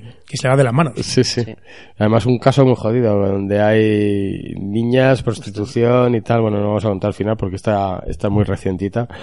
Eh, pero te deja, te deja jodido, eh. Las, las- algunas imágenes sin ver nada o solo sospechando, te quedas un poco perturbado. Lo hace el tío genial. A mí la verdad es que, A mí visualmente me parece, me parece que la piel lo hace muy bien, bueno, como he comentado, no hay escenas ni de casquería, ni de, ni de violencia explícita, y sin embargo la sientes, ¿no? Es un poco como la escena que, famosa de, de Reservoir Dogs, ¿no? La famosa Ujú. escena de la oreja que realmente Que no tú, se ve. hostia, le corta la oreja y tal, pero en ningún momento lo ves. no, no. Entonces, es sin embargo lo que te sugiere, lo que, lo que te deja lo que te deja tocado. Y yo, bueno, yo creo que yo, Joaquín Phoenix hace un papelón Hace papelón, sí. realmente impresionante. Mm. Sí, porque Está- además, además juega con los dos registros del tío frío callado, que prácticamente es que la película casi no tiene diálogos, no tiene... No, no, sí, es, es una película que prácticamente no tiene... Yo Pero- cuando hablamos de esta siempre os recomiendo, tenéis que ver la de Tenemos que hablar de Kevin. y siempre me esquiváis y paséis de mi culo. El no- argumento nos da dije, miedo. no, no, no. Es muy jodida, ¿eh? Es muy jodida esa peli también, ¿eh? Y está muy bien, ¿eh? Yo, la verdad es que, siendo el tema que trate y tal, vosotros que tenéis unos niños muy tiernos, entonces os da Claro. miedo luego dormir con ellos en casa. Pero si los tenéis más mayores, pues también os va a dar además, el, el mío tiene un arco, así que paso. Bueno, bueno, pero si algún día eh, superáis vuestros miedos, no dudar en, en verla. Y eh, Rafa nos trae aquí un variadito de, de noticias varias, de series, de cine, de cómic, para que estéis un poquito enterados de, de todo lo último. Se confirma a Kari Fukunaga como director de Bond 25, prevista para febrero de 2020 y reemplazando a Danny Boyle. Joder, pues eso. Yo aquí no sé qué decirte, no sé si es bueno o malo, porque A mí ya me da miedo. A mí True Detective me gustó, pero me gustó para Pero la para serie. hacer- para hacer Bond. Pero no para hacer Bond. Para hacer Bond yo creo que no le da, ¿eh? ¿Y quién iba a ser James Bond ahora? No, esta es la última de Daniel Eh, Craig. sigue siendo Daniel Craig. Y luego el rumor era, pero parece que se ha caído el tema de Idris Elba, que para mí hubiera sido un perfecto James Bond. Sí, no hubiera quedado nada mal. Así que, pero bueno. O una Jane Bond, hacer también. Eso, matas, matas a más de uno. Será lo siguiente. Eh, Space Jam 2 va a ser una realidad, va a dirigir Ryan Coogler y protagonizará LeBron James. Aquí que Ryan Coogler ya hace Este de todo. Te el- hace una de Marvel, como te hace Creed, como te Space hace... Jam, pero de verdad, yo- a mí la primera ya me parece un poco Claro. truño, de verdad. Sí, ¿Era necesario hacer esto? se llama, se llama Show Me the Money. Sí, sí, bueno, voy a hacer una de estas, a ver si vendo muñecos de, de piolín y de no sé qué. Venga, una que os va a gustar. Venga, una buena. Se anuncian miniseries de gran presupuesto basadas en personajes secundarios del universo cinematográfico Marvel, protagonizadas por los mismos actores para la nueva plataforma de streaming de Disney. Eh, como primera serie suenan Loki y la Bruja Escarlata. Spoiler, han marcado. Spoiler, tío, ¿cómo va a ser Loki? Ahora mismo. Bueno, tampoco sabemos en qué, Es el dios de las mentiras. en qué ambiente, La en qué época estará. la vi el otro día la peli de, de Infinity, la- otra vez, otra vez. Pero la Bruja Escarlata eh, estaba viva, muerta, No, viva, viva. Eh, no recuerdo cómo Viva, acaba. viva, viva. Acaba viva. viva, ¿no? Sí. A los pies de... Vale. A mí, pues no sé, o sea, por Loki me parece un personaje magnífico, entiendo que van a mantener los actores, con lo cual Tom Hiddleston me parece el Loki perfecto, y yo lo único que, lo bueno que tiene Loki, que por eso eh, un poco al hilo de lo que comentabas del spoiler, es que te permite hacerte una serie a lo Tales of Asgard de como hizo Kirby, de contar historias a su bola, te permite hacer un en el pasado incluso en la Tierra, o sea, la puedes hacer un poco- de Loki y tal. puedes hacer un poco lo que quieras. Un poco también eh, depende. Hombre, Disney tiene presupuesto para y tiene que meter. hombre, lo que yo sí espero es que, que hagan el Loki como es decir de las películas es decir ese un poco ese tío puñetero y demás que yo creo que es lo que va a dar el juego no con ciertas con ciertas dosis de humor que lo que realmente le le funciona al ¿Para personaje qué año dicen que quieren hacer esto? Cuando salga la plataforma Disney. No, Anunciaban para 2020 el 2020, por lo menos. sí, sí. hombre teniendo en cuenta que el año que viene toca Infinity War 2 te deja un poco de margen Sí. y, luego la, la aguja escarlata sinceramente me sobra porque a mí Bueno. la chica me parece buena actriz me parece muy guapa Pero no para ese pero, papel, ¿verdad? pero como, como a mí el personaje de Bruja Escarlata de las dos películas que las que ha salido me parece un petardo. Una para chicos y otra para chicas. Ya, pero bueno, pues yo qué sé, mete, mete, mete a la famosa, o yo qué sé, mete a Pájaro Burlón, o mete algo. Pues El pájaro evidentemente... burlón no la conoce nadie. Esta ya tiene rodado ahí un poco. Ya, pero vamos a La ver. gente 13. O Agente 13, porque desarrollalo, claro. Y te sale otro SEAL, agentes de SEAL. menudo- También es verdad. Mejor, que, mejor dejarlo así. Pues hablando de agentes de S.H.I.E.L.D., siguiendo con las series Marvel, la cadena ABC presentará una nueva serie protagonizada por personajes femeninos de Marvel. Y será conducida, será el showrunner, será el escritor de Wonder Woman. No se saben los personajes, si, si queréis hacer apuestas. Hombre, pues aquí tendrán que ser personajes, Personajes relativamente, femeninos de Marvel. de Marvel. secundarios. Es decir, Viuda Negra lo dudo porque, La vida negra no decían que iba a tener una película. tener- en principio decían que iba a tener una película y no veo a, a esta mujer mm, yéndose a la tele a hacer una película de... La gata infernal, la serie. Bueno, Katy Infernal sale en Netflix, ¿no? Se supone. Sí, O, por, lo menos sale- el, por lo menos el personaje sale en la de Jessica Jones. Y en la última de Iron Fist sale María Tifoidea. Ya. Jessica Jones no puede ser tampoco. Puede ser. Es que mm, tampoco hay mucha cosa. Bueno, Hulka, pero Hulka ya estás metiéndole mucha pasta a una, a Demasiado. una serie, ¿no? Demasiado. ¿A quién coges a Hulka, tío? Bueno, Bridget Nielsen ya no está para no, Hulka. que Jensen no es nada con Hulka. Bueno, a esta, ¿cómo se llama? La de Gina Carano. Gina Carano. Bueno, me vale. Una que da un poquito de miedo. A ver. Netflix prepara una adaptación en imagen real de Avatar, de Last Airbender. Se desconocen todavía fechas y casting. Lo que Bueno, pasa es que... Pero esto, lo bueno que tiene esto es que no puedes hacerla peor que la de Samalaya. Es decir, que por, por, por mediocre que sea, Por, comparación mediocre. gana. Oye, yo tengo fe en Samalayan que se ha recuperado con esta Sí, última. sí. eh, y además el, el lo que estamos viendo ahí, Sí, lo de Glass tiene pinta. tiene pinta, pinta, pinta bien. Muchas ganas. Perdonarle a Avatar, pobrecillo. Él no sabía lo que no se metía. Lo haría para comer. Y luego la otra del agua, ¿cómo se llama? La, La- Bueno, esa, Eso era un cuento que le contaba a sus hijos y los dormía y no me extraña. Sí, sí, yo creo que ahí el problema es que nos lo vendían como película de terror cuando no era eso. Sí, eh, bueno, pero eso le pasó a la de La del bosque... a la del bosque que yo cuando fui a verla el tráiler era algo totalmente diferente a lo que yo vi en pantalla. El tráiler te vendía una película de terror de pueblo acosado y, y luego Y en, otra en el cine ves algo que dices esto es me vendió la moto. Y aquella de las. De la, ¿No la visteis? La otra que tiene La Visita, creo que se llamaba. Ah, la Sí, de lejos, ¿no? Esa Esa está muy está- bien. ¿eh? está graciosa, Esa está- está muy bien. Bueno, graciosa, tú le ves Bueno, la gracia, también tú, vaya morbo. Pero no tiene corazón. No tiene corazón, los niños Esos abandonados y tal ahí, jodidos. con los abuelos esos jodidos, estaba bien y se había gastado cuatro duros. Sí, a partir sí. de ahí recuperó un poco ahí la esperanza de... Uy, además tiene alguna imagen... Sí, la de los pañales del padre y o del abuelo ahí La y el otro en la vieja boca. y La vieja en pelota corriendo Joder, por debajo de- del sótano. pelotas. Sí, sí, da, Tremendo. da miedo.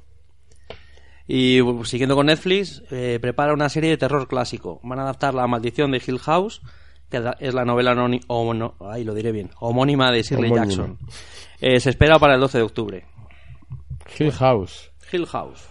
Ya hemos visto alguna versión. Sí, Silent Hill pues sí. A ver, a ver, Netflix ha hecho algo, ha hecho algo de terror No, también, no, eh, pero no tan... nos ha dejado cojonados con alguna cosa. Yo Sí, creo hombre, que esta de que... terror clásico así... Esta que se llamaba... ¿Qué cabeza? Eh, esta que se empezaba a cambiar el ecosistema era terrorífica.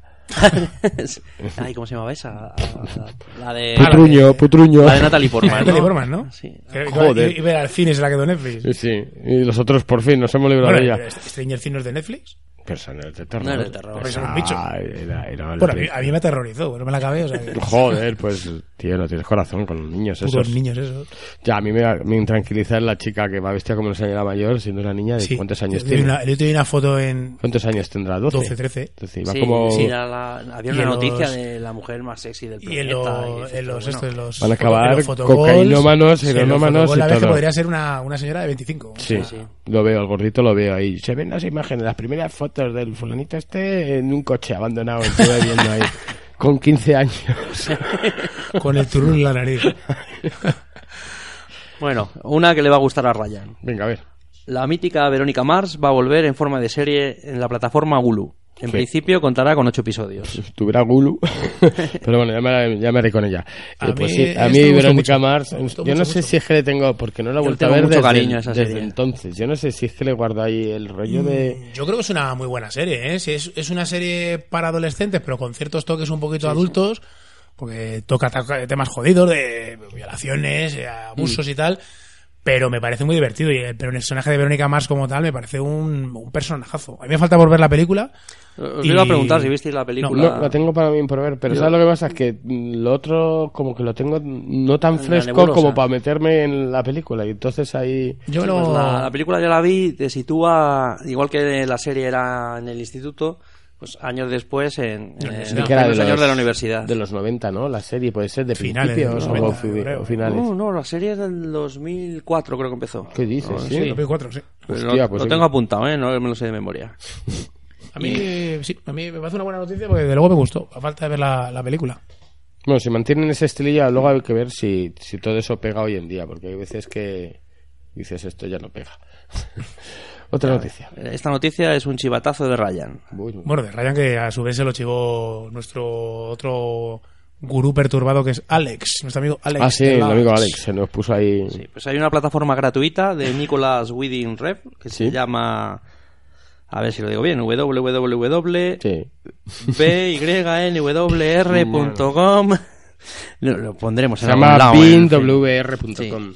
Y, joder, y es- ahí está poniendo el tío, se está remasterizando y arreglando películas antiguas sí. así. Pero películas que dudo que cualquier ser humano haya oído hablar en la puta vida de ellas. no, Sí, lleva nadie. tres meses en internet Alex, y Alex cada mes sube tres de sus películas favoritas. Porque yo de la, de la cuando miré un poco Con la... el dinero que saca la publicidad, lo invierte ahí, las remasteriza, las arregla y las pone. Yo y está impecable. debo decir aquello. que las películas que he visto en el catálogo que tiene es que no conocía ninguna. Eso sí, todo esto de pinta de decir, por, por lo menos ser curiosos e Bueno, interesantes. este director es, que hay que decirlo, este es el de Valhalla Racing, ¿la habéis visto? No. Con Matt Mikkelsen. Joder. pues que habla, que no habla. Son- no, no, no le Ni hace falta que. Ni le falta. No necesita hablar. Son unos vikingos que terminan. Bueno, es un campeón vikingo. Es un campeón vikingo. Campeón vikingo que tienen encadenado. Y es un, un viaje de estos que, que, que lo, lo van exhibiendo, pegándose. Terminan en- metiéndose en una barca y acaban en, la, en las Américas. Mm, Es lenta, porque Sí, es muy lenta. muy hostia, es lenta. Es Y de, tiempo real. y de Bronson, que es un Tres locurón siglos. de película. El de Bronson, que es tío. un locurón. A mí Bronson me pareció. A mí me gustó mucho. Sí, pero sí, es un locurón importante con un Tom Hardy que lo da todo. Joder, lo da el tío, pero vamos. Y, eh, qué caras, qué gestos da. ¿No has visto Bronson? Ponte ya, tío. Solo, por- solo por el bigotón. Sí, sí, las, las, las, cuando va a entregar el té, la cara que pone así como... Sí. "Oh, el, té, el té, hijo de puta. Drive, que está a mí me gustó mucho. Sí, Pese al, Drive está al cara bien, cartón sí. de Ryan Gosling. Bueno, un poquito mejor, quizá un poco sobre la valorada para lo... Pero un poquito solo, vale. Ah, pero está, está da para tanto. Bueno, pues este tiene una plataforma de, de, de cine, tres películas tenéis y por mes con subtítulos En free, castellano. total- en castellano, bueno, no, en subtítulos castellanos, ¿sabes? Y, y además son temáticas. Las primeras que empezaron eh, eran un poco sobre... Es que si es de los 50 no se puede hablar de sexo, porque aquello no llega a sexo. Pero, ese rollo, pero sí, tiene ese cachita, toquecillo, sí, tiene ese, ese toque underground de, una, de, una- de mujeres. Y, está bien, está bien, ¿eh? La verdad es que merece la pena. Y la plataforma le ha quedado preciosa al tío. La verdad es que es bonito Hombre, tío, el diseño. Tiene, tiene muy buen gusto y estéticamente. Te podrá gustar su cine o no. Pero visualmente, estéticamente, todas sus películas son un pepino. Pues ahí tenéis tres temáticas. Un día de estos nos hacemos un programa y a ver a quién le estalla la cabeza, pero mola un, un cojón.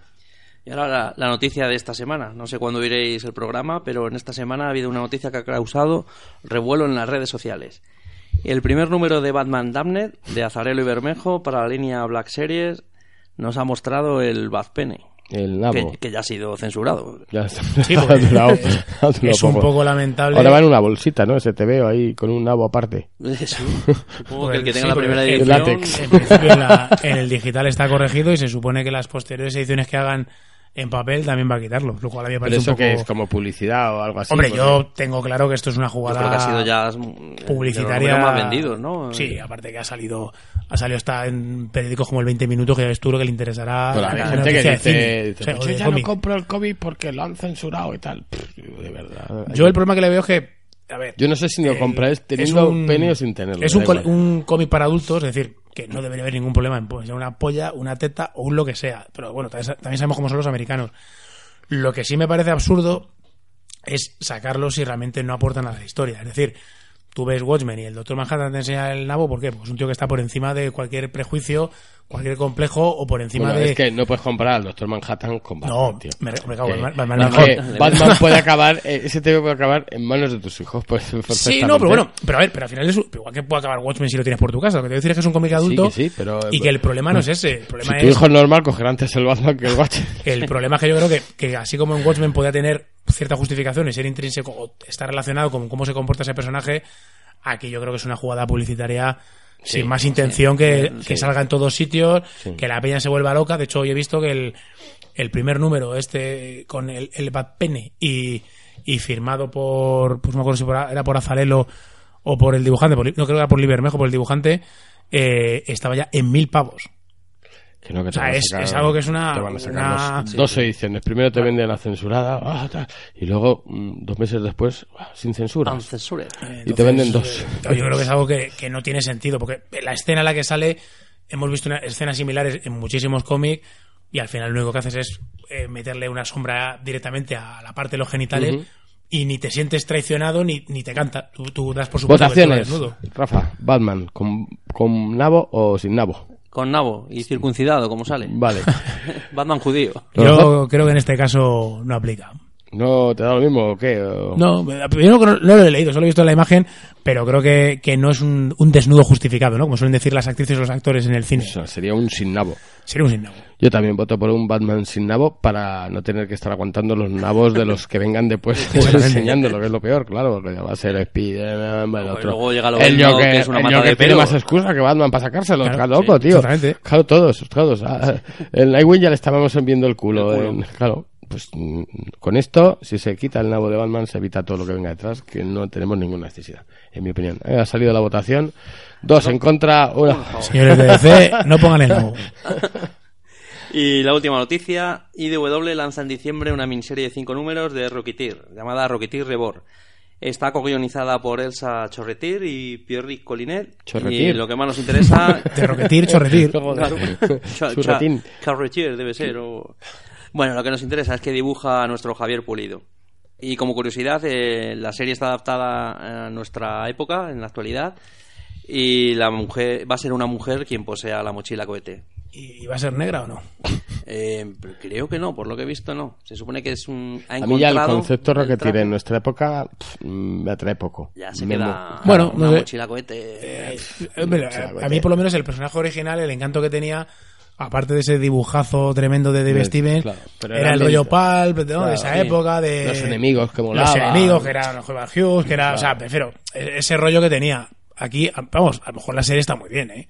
Y es un, un pepino. Desde luego Javier Pulido a mí me parece un crack. No, no, El- sí, como dibujantes no tenemos queja. Pasa que. la, la guionista mí- no tengo ni puta idea quién no. es, o, o los guionistas, pero, pero bueno, habrá que darle una oportunidad.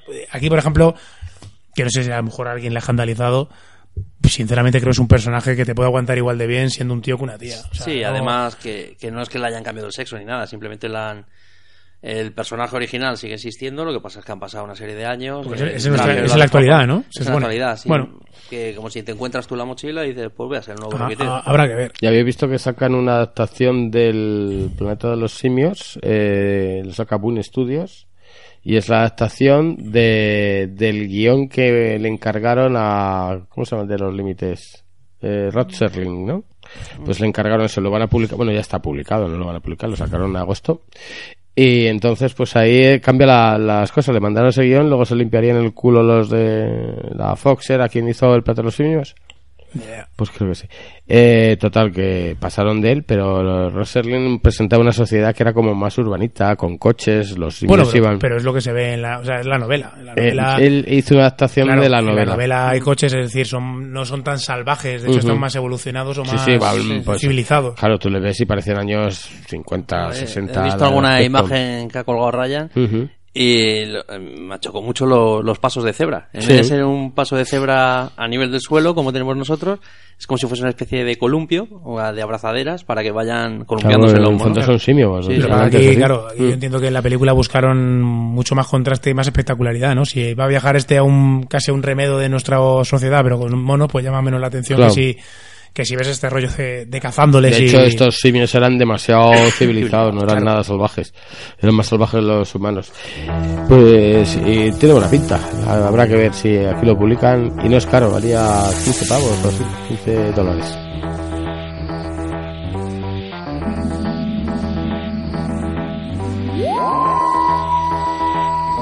Bueno, y para acabar nuestro primer programa, algo ligerito y rapidito, vamos a hacer una, una, aquí una- un barridito de, de diversas recomendaciones rápidas multitemáticas de cada uno de, los miembros del podcast. A ver, Rafa, empieza tú.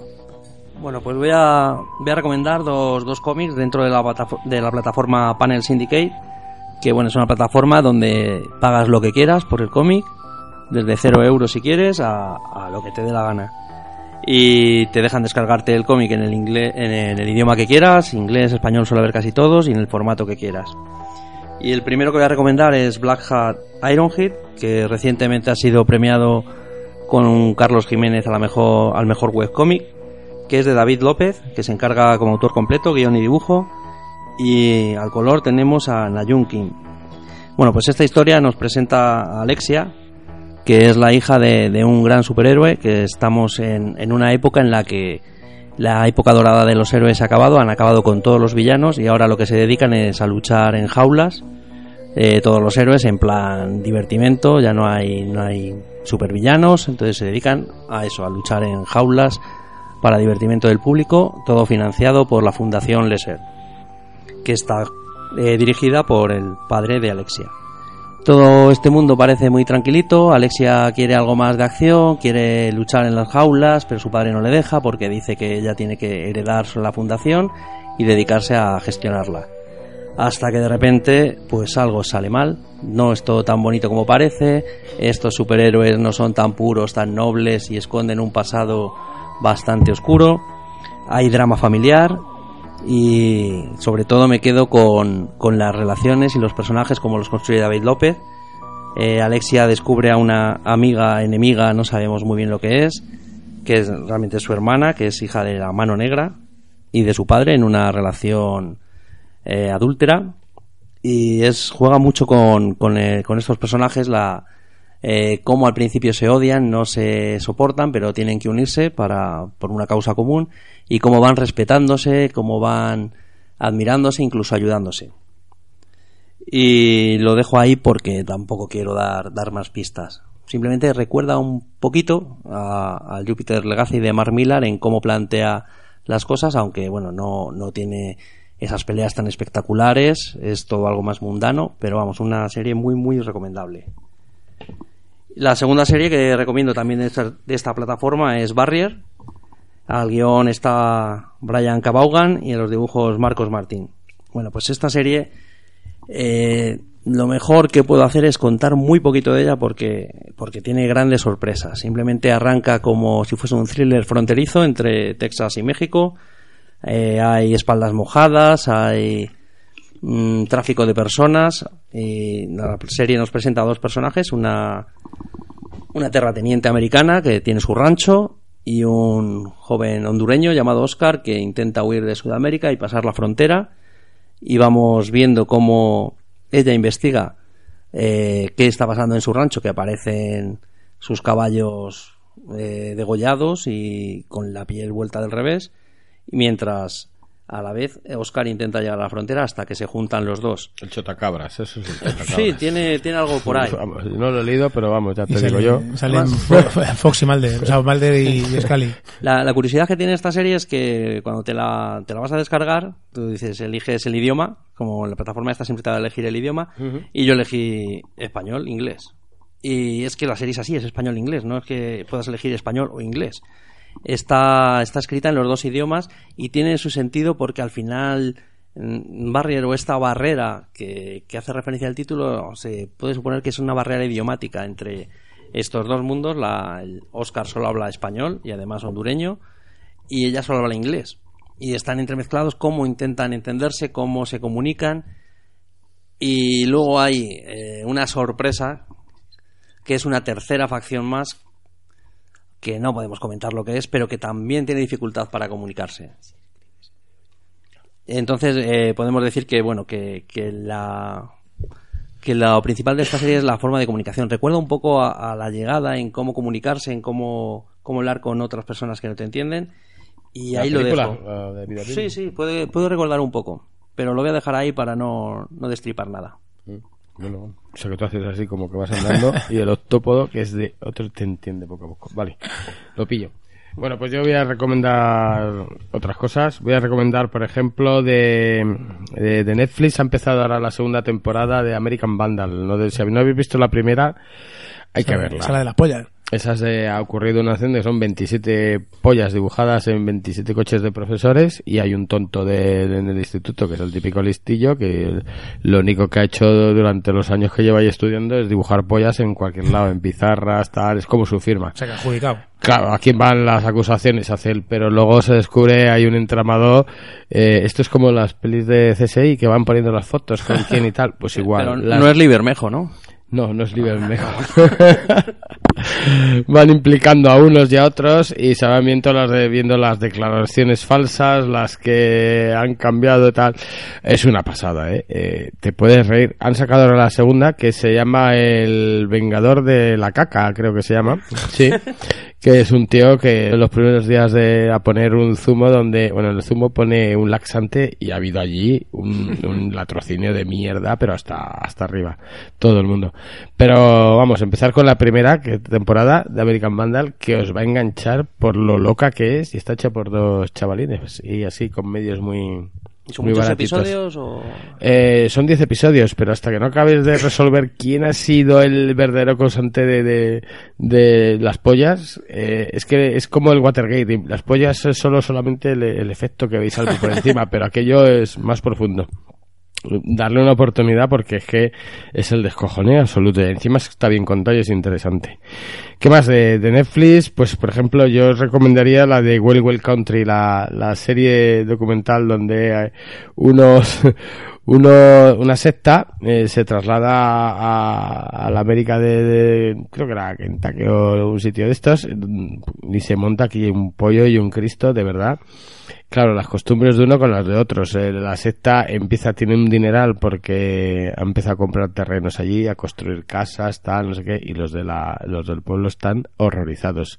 Cuando ven los vídeos, esto además es un hecho real, esto es de los años 80, cuando ven los vídeos del amor libre que tienen los, los sectarios estos de la túnica roja, flipan. Pero es que la cosa va también a más cuando llegan los sectarios y ya con- compran la alcaldía. Bueno, les, hay tantos gente de, de la secta metida en el pueblo que consiguen comprar la alcaldía y tener sus propios sheriffs vestidos de rojo, porque el color de la secta es Sí, el yo rojo. estuve leyendo cuando salió la serie, estuve leyendo un poco el, el cómo haya salido y como siempre es que al final la realidad supera la ficción. Es ¿eh? que la es historia es de traca. Es de traca, es curioso que, que durante tanto tiempo hayan estado esos tíos dejados ahí, dejados ahí, sabiendo lo que tenían en- No, encima. porque además lo que dices tú, controlaban el pueblo porque tenían su fuerza de seguridad, Sí. tomaron la alcaldía, o sea, era algo, entre comillas, todo legal y controlado por ellos. Legal y controlado, claro. Llega, bueno, aquello tenían que tenían miedo de que se convirtiera al final en otro guaco, porque dice, vamos a arrestarlo cuando descubren cómo es muy bueno, no es que sea complicada, es que es muy entretenida cuando descubren lo cómo echarle mano al al gurú este,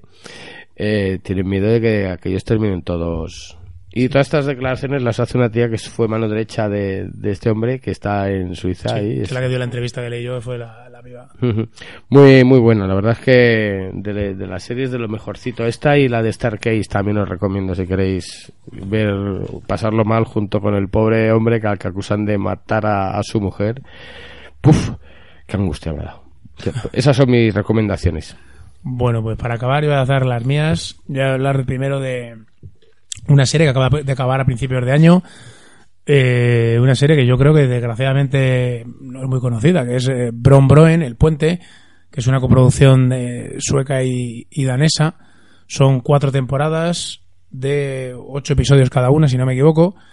Y bueno, pues eh, en principio sería un poco la, la primera temporada empieza como un poco una buddy movie porque se llama El Puente y es Bron Broen porque uno es, ¿cómo se llama ese puente en, danés? El, que es Broen y Bron es en, en sueco y es el puente que, que une a, eh, eh, creo que es Malmo y... Yo vi la, eh, la versión sí, la del, yankee. que es entre México y... Ujú, El Paso. México en Sí, el paso, sí. pues esto creo que es, eh, es Malmo y no sé si es... eh, que no está nada mal, ¿eh? La me- americana. Lo que pasa es que esta yo creo que tiene más rollo político, ¿no? Por lo que he visto, más... Mm, No sé, yo la, la americana no la he visto. De luego, yo creo que esta es más interesante, o debe ser más interesante, porque claro, las diferencias entre, entre México y Estados Unidos siempre van a ser más grandes que entre daneses o, o suecos. O eso pienso yo a, a bote pronto.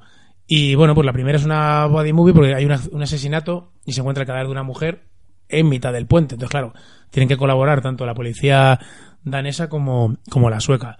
Y aquí conoceremos al personaje central de... Pero también está... Sí, partida está la mitad. partida en la mitad de cada uno a un lado. Y aquí eh, conoceremos al personaje central ¿Y de... coinciden? ¿De qué? ¿Coincidían también las partes?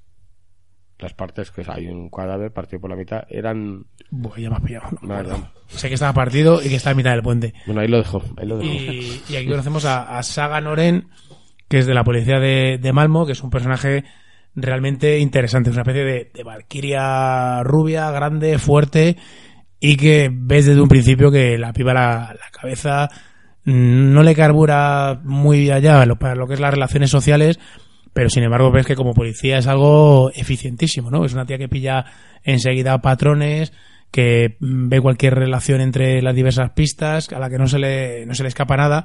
Y bueno, pues evidentemente es el contraste con su, con su compañero danés, que es un tío pues más normal, más bonachón, y, y vemos cómo este personaje va evolucionando a lo largo de las cuatro temporadas, y eh, tanto ca- cada temporada presenta un caso nuevo eh, al principio, y que se va desarrollando a lo largo de todas las temporadas, o sea, de todos los eh, episodios, y también vemos la evolución de, de este personaje a, un nivel eh, personal.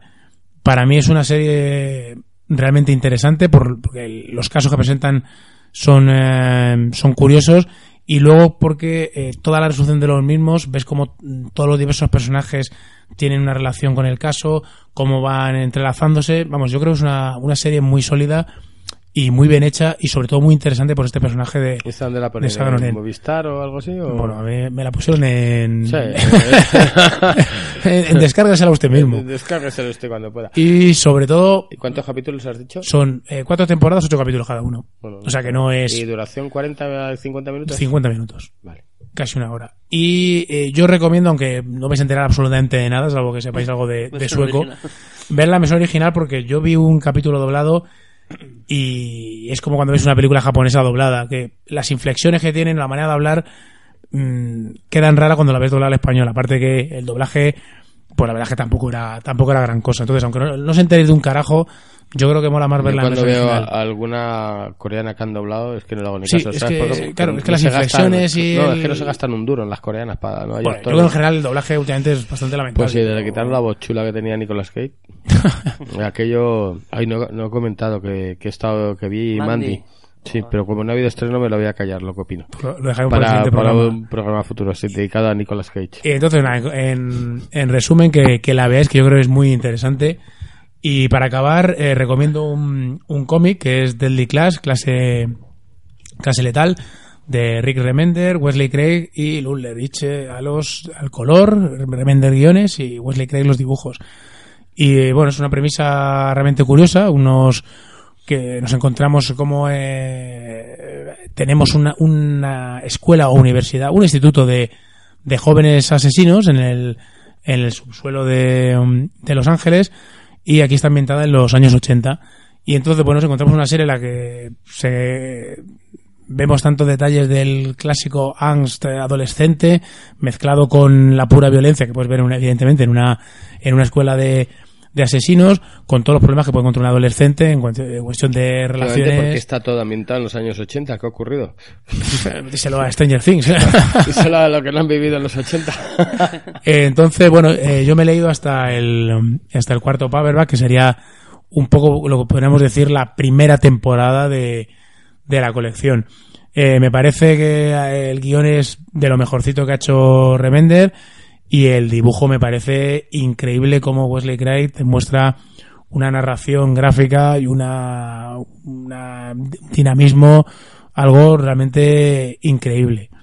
Y bueno, pues la, esto está relacionado un poco también con el tema de, de series porque ya se puede ver en, en YouTube el, el teaser de- del, del piloto de la primera temporada que yo creo que, que promete, ¿no? Yo creo que va, va a ser un tono, me da la sensación un tono un poco más ligero que, que la serie de cómic, que tiene algunos momentos jodidos, ¿no? De, de este- estos rollos adolescentes, pero, pero mostrando situaciones realmente complicadas. Y aquí el tráiler, pues ves más una especie como de mix entre Kingsman, Wanted y algo así, ¿no? Algo de, pura acción y, locura desenfrenada. Lo que yo he visto los personajes del cómic parece que están bien trasladados al, a, a la película, bueno, a la, a la serie. Y a mí, por lo menos, desde luego sí me ha motivado para ver ese piloto y ver qué tal está. Bueno, pues entonces esta ha sido tu recomendación, ya hemos recomendado a todos y yo creo que con esto Con esto un bizcocho podemos... acabamos nuestro primer programa de frecuencia global. Exactamente. El próximo, pues ya sabremos de, ya diremos de qué trate. será una, una sorpresa. Una sorpresa. como No lo sabemos ni cosas. nosotros. Así que La vida es así. comentándose en en iVoox o en las redes sociales a ver a ver qué os parece el programa Bueno, y pues eso, todo lo se esperemos, que, mejorar. esperemos que os haya gustado y eso, y si podemos mejorar en algo, no dudéis en decírnoslo. Así, que, pasadlo bien y ved, ved mucho. venga, poneros, led y ved. bebed y, Y, leer y bebed también. Margaritas. y fumar.